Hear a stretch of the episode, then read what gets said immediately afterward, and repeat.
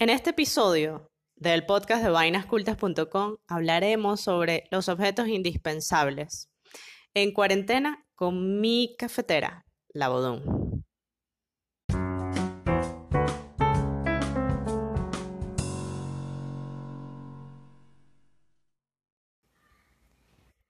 Café por aquí, café por allá, café para la felicidad. Café para sobrellevar. Hoy vamos a hablar de café, de cafetera, de prensa francesa, de, De cuarentena. de cuarentena, de objetos indispensables. Hola por acá, yo soy Pat, arroba la vera pepperoni, Eh, yo soy Biff, arroba la Troconis. y Biff nos cuenta que ella ha bebido mucho café para sobrellevar la cuarentena y va para escribir este post en el que se vio entre nodos que se conectaban uno por uno, desde aquel francés que, prensó por primera vez hasta su indispensable prensa francesa, la Baudon. Biff es diseñadora de productos y es cifrina. A ver qué nos trae hoy con eso- este cuento. Por eso ya estamos hablando de marcas. Bueno, porque una marca es garante de calidad. Eso pasa. Eso pasa con Bodum, además. Bueno, pues sí. Este es el intento de podcast, que ya no lo habíamos dicho, o el podcast, ya, esto es como el episodio número 18, no sé por ahí, eh, de vainascultas.com, dedicado al diseño, la arquitectura y las vivencias. Y este podría ser como el primer review de productos. Exactamente. Hay una sección de review de vainas cultas para productos, para ciudades, y ya empezamos a inaugurar esta, equi- esta etiqueta. Y justamente empezamos en cuarentadas, en cuarentenadas, en cuaren... Se me está enredando la lengua. En cuarentena, down. Ah, en cuaren... En cuarentena... Down. Ok. Down. Empecemos. Reflexiones tomando café. Estamos experimentando algo tan inusual y sorprendente como global. A costa de la pandemia, el 2020 nos ha mandado a todos a quedarnos en casa, a hacer vida en ella, a marcar distancia social. Y esto es muy loco para nosotros que vivimos amuñuñados, ¿sabes? Los latinos. Aumentamos los metros con las personas y nos acercamos milimétricamente a nuestras pertenencias. Habrá que tener un escalímetro en la casa y en la ciudad para más o menos concretar distancias, ¿no? Yo no sé si el escalímetro, pero seguramente va a haber una aplicación que te va a decir estás a tantos metros. Y Como la alarma del, del carro cuando te, Ujú, te avisa que estás muy cerca del otro carro. eso va a venir. Estando en confinamiento, el contacto con los objetos es mayor. Nos hacemos más conscientes de su presencia y función. Nos familiarizamos aún más con algunos. Opa, ¿cuáles serán esos? Son aliados en esta etapa en la que brincamos de un espacio a otro, eso con suerte porque existen millones de monoambientes, Y ahí sería de baldosa en baldosa, ¿no? Después en seguro, haciendo una u otra actividad. ¿Qué haríamos sin ellos? Los indispensables. Son los objetos grandes compañeros de labores de la humanidad. Los indispensables suena como a película. Los indispensables. Podríamos hacerlo y todo, Pixar, por favor. Esta reflexión la hago estando en cuarentena, tiempo en el que han aumentado los relatos por redes sociales sobre nuestra relación con determinados objetos, a tal punto que llegamos hasta presumir de ellos. Y eso particularmente a mí me entusiasma mucho porque evidentemente yo soy diseñadora de productos y eso, bueno, me encanta. Estas manifestaciones se dan porque quizá algunas personas se refugian en los objetos por no tener con quién más, o sí, pero puede que la convivencia no sea del todo grata y el calor humano, entre comillas, lo da un pedazo de material, o en el mejor de los casos, se tiene todo y también al objeto amado. Hasta acá he mencionado varias keywords, alianza, familiaridad, compañía, indispensable. Sin duda esto es amor objetual y ya lo habíamos hablado en, en un episodio y de hecho está en un post de vainascultas.com sobre el amor objetual. Y puntualmente esto que nos estamos refiriendo es filia, que es el amor profundo, esa afinidad y simpatía que tenemos hacia determinadas cosas, que he asociado con la dimensión reflexiva del diseño emocional, que también la hemos tocado en la página. Yo creo que la hemos tocado en todos los To- artículos. Tocado y manoseado y... No, no. Y now. El diseño emocional es planteado por Donald Norman, que es nuestro pastor. Nuestro Dilo. pastor, nada nos... Dale. Me, me atornillo en esta conclusión una vez que aparece en mi timeline de Twitter para variar. Un hilo de respuestas mencionando los objetos imprescindibles, los que ayudan, los que acompañan y sosiegan en esta cuarentena. Fue una pregunta que hizo arroba radio ambulante de cuál objeto les ha resultado imprescindible durante la cuarentena. Que no sea ni computador, ni teléfono, ni, ni televisor. Porque eso está como tácito, o sea, no sé. Todo el mundo está pendiente desde el teléfono en este momento. En efecto. Yo particularmente respondí que me es indispensable una cafetera. Mal- más precisamente la prensa francesa de marca Baudou. Sí, así, con nombre y apellido, porque la calidad tiene nombre de pila. Además, yo soy mariquísima con las vainas de cocina. Se los dije, se los dije, se los dije. Tú das fe. Yo doy fe, razón y todo lo que tú quieras que yo te, te doy. Dios mío, otro chinazo. Ok, como buena nerd, red iba a decir, nerd, y desarrolladora de vainas cultas, No, mi, se me enrede. mi curiosidad se desbordó y quise tener más precisión del asunto, no simples respuestas aisladas. Empecé entonces a desgranar parte de la información para conseguir cuáles de esos objetos se encabezaban las preferencias. Contabilizando respuestas encontré que los libros y las cafeteras duplican en favoritismo a los demás objetos, que sea el mate yoga, la cocina, las ollas, los juegos de mesa, los artículos de limpieza, etcétera, etcétera. O sea, libro y café. Punto. El mundo se puede acabar, pero Pero que no falte eso. De 87 respuestas estudiadas, que representa como un quinto del gentío, o sea, eran como 400, casi 500 respuestas. Tanto los libros como las cafeteras alcanzan cada uno más o menos 14% de imprescindibilidad. Existe esa palabra. me lo puedes deletrear. Después, si no se me alarga todo esto llego a los 30 minutos, tendría que ir, tendrían que ir a balotaje para ver cuál toma la banda presidencial. Muy bien. Esa dupla ganadora, la de los libros y la, pre- y la, y la cafeteras, lanzó a mi memoria los textos de Nicolás Artusi, periodista y sommelier de café, argentino, por cierto, quien titula La prensa francesa, la madre de todas las cafeteras. Hermoso. Masa madre, madre madre, madre cafetera, pues. Sí, yo La estoy, yo estoy enmadrada. Yo estoy enmadrada, madre Yo realmente vivo en un matriarcado. Bueno, sí, doy fe. La prensa francesa, cilindro, pistón, malla y lámina perforada, más seis minutos, minutos entre disposición y preparación, y voilà, la ecuación del buen gusto y la sencillez, dirán muchos. El uso de la prensa francesa supera a cafeteras eléctricas y otros métodos debido a la increíble calidad del café que produce, porque ella conserva los delicados sabores de los aceites y proporciona un café suave y rico en cuerpo. Doy fe. Y en este momento estamos bebiendo y. Y es Nada. excelente. Y es perfect. Nicolás Artusi dice lo siguiente, la prensa francesa es un modelo de preparación democrática. Todo el mundo la puede tener, todo el mundo lo puede hacer.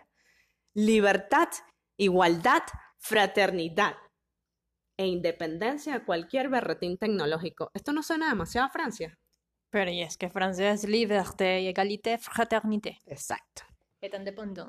Vamos entonces a la breve historia de la prensa francesa.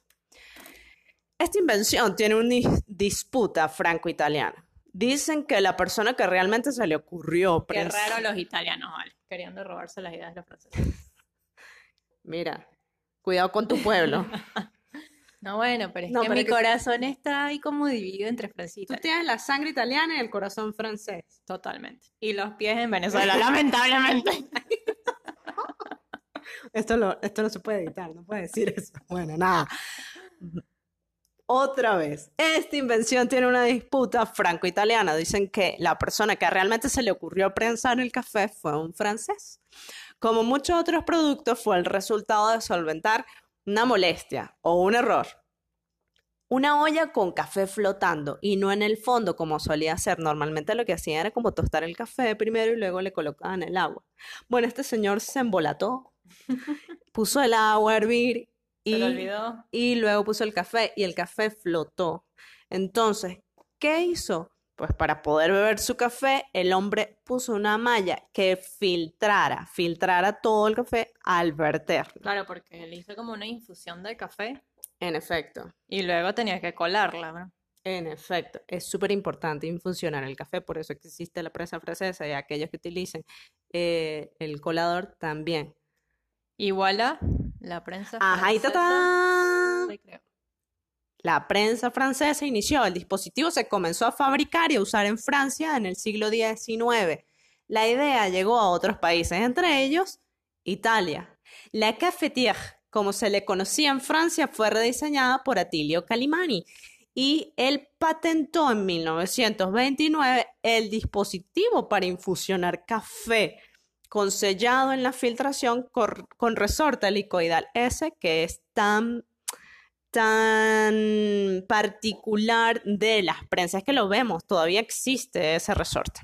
Fue en el 58 eh, Bondanini, otro italiano, quien patentó su versión de la cafetera con la que mejoró el filtrado de café con unas aletas metálicas que rozaban las paredes del cilindro, entre, entre el cilindro y el resorte. Así tal cual, tal cual Rose en Titanic, ¿sabes? Te la imaginas, ¿verdad? Por supuesto. Ok, sí, Yo que- empañada, yo espero que todo el mundo Sí, esté toda empañada. viendo la imagen de, tal cual. del vidrio empañado. bueno, la cafetera es ese momento, ¿sabes? Cuando Rose... Ajá, esa, esa es la prensa. Esa es la que te prensa, como la rose. Exacto. Chambord fue su nombre y la que se popularizó en Francia en los años 60, pues era un must en los hogares galos. Por eso lo de prensa francesa. Entra entonces en escena Baudin en los años 70, una marca que se hizo ícono en el mundo de las prensas francesas al convertirse en distribuidor de la Chambord. Por eso su nombre se volvió genérico. A ver, como, como el Baygon el insecticida, tal cual. Como el tirrano. Baudin era, ¿sabes? Sinónimo de prensa francesa. Y es que todavía. Exacto, o sea, como el tirro el adhesivo. Y es que todavía. O sea, seguimos diciendo bodum, bodum, bodum y Al menos en Europa sí, es muy conocida así. sí. Y bueno, la gente que es mariquísima con la cocina, o sea, aquí. Bodum, de apellido danés y diseño suizo. En 1944, Peter Bodum funda en Dinamarca Bodum Inc., empresa dedicada a diseñar y fabricar utensilios de cocina. Lo primero que hizo Peter fue importar cristalería y estando en esa se topó con las cafeteras de vacío, que son otro método diferente a la prensa. Quedó prendado del sabor del café y entonces inició su historial en el mundo de las cafeteras y en la mejora del diseño y hacerlas mm, asequibles realmente a todos, sentando así las bases del éxito de Bodum. Tres décadas después, Jorgen Bodum, que era el hijo de Peter, o es, lanzó la primera prensa francesa de café, la internacionalmente aclamada. Fue seleccionada como la prensa de café más respetuosa con el medio ambiente y eso la hizo merecedora de premios de diseño. Desde este momento, Bodum es asociado con las muy, muy, muy buenas cafeteras de émbolos. Tremendo monopolio tienen en Europa con la bodumesa. Mm. O sea, no dejaron para más nadie. Y en Amazon. Y en Amazon. Que por cierto, si a ustedes les gusta, quieren comprar una cafetera de esta, métanse en el link que está en el artículo que van a ver aquí en, en la biografía del podcast. Que está la cafetera. Ahí está la cafetera. Cómprenla con ese linkencito y nos estarán dando una caricia.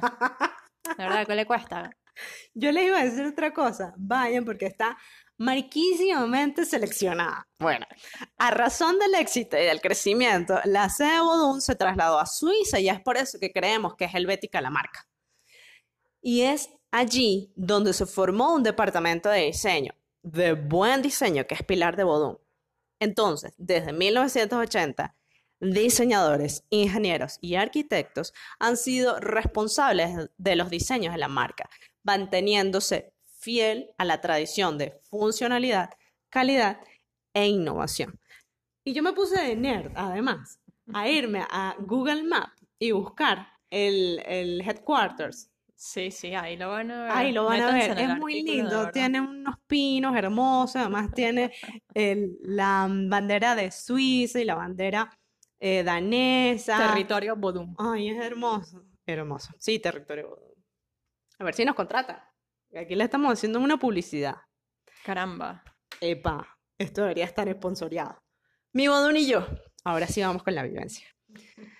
Mi cafetera tiene historia. Comprada en el norte, es en una de esas tiendas de grandes superficies, llevada al trópico para encontrarse con café típico de la región, fue uno de los objetos que emigró a Argentina. A las semanas de haber llegado y por un descuido, su vaso, ¡pling!, se quebró.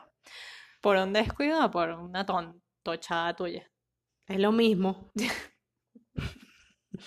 Creo que fue por una rabieta. Fue imposible, lastimosamente, encontrar reemplazo.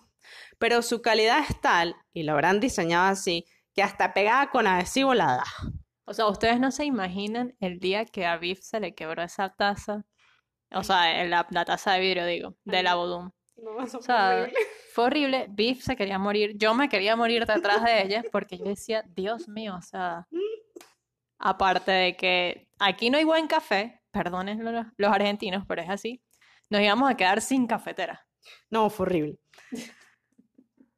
Fue horrible. Bueno, además que, sabes, ella es viajera, es una estoica. O sea, su fortaleza, sus heridas, sus costuras, es toda ella, todavía está al pie del cañón la mujer. Dos años después, Sí. sigue funcionando con Tirro. Doy She's, fe. she's incredible. Vamos, Bodum, Bodum.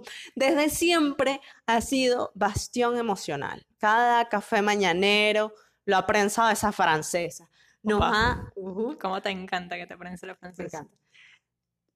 Sí, sí, podemos seguir, no me desenfoques. Que sigue ya de nuevo en tierras andinas. No, es que quería apuntar otra cosa, ahora se me olvidó. Ya de nuevo en tierra andina, no descansa, aunque sigue incluso con sus suturas de tirro.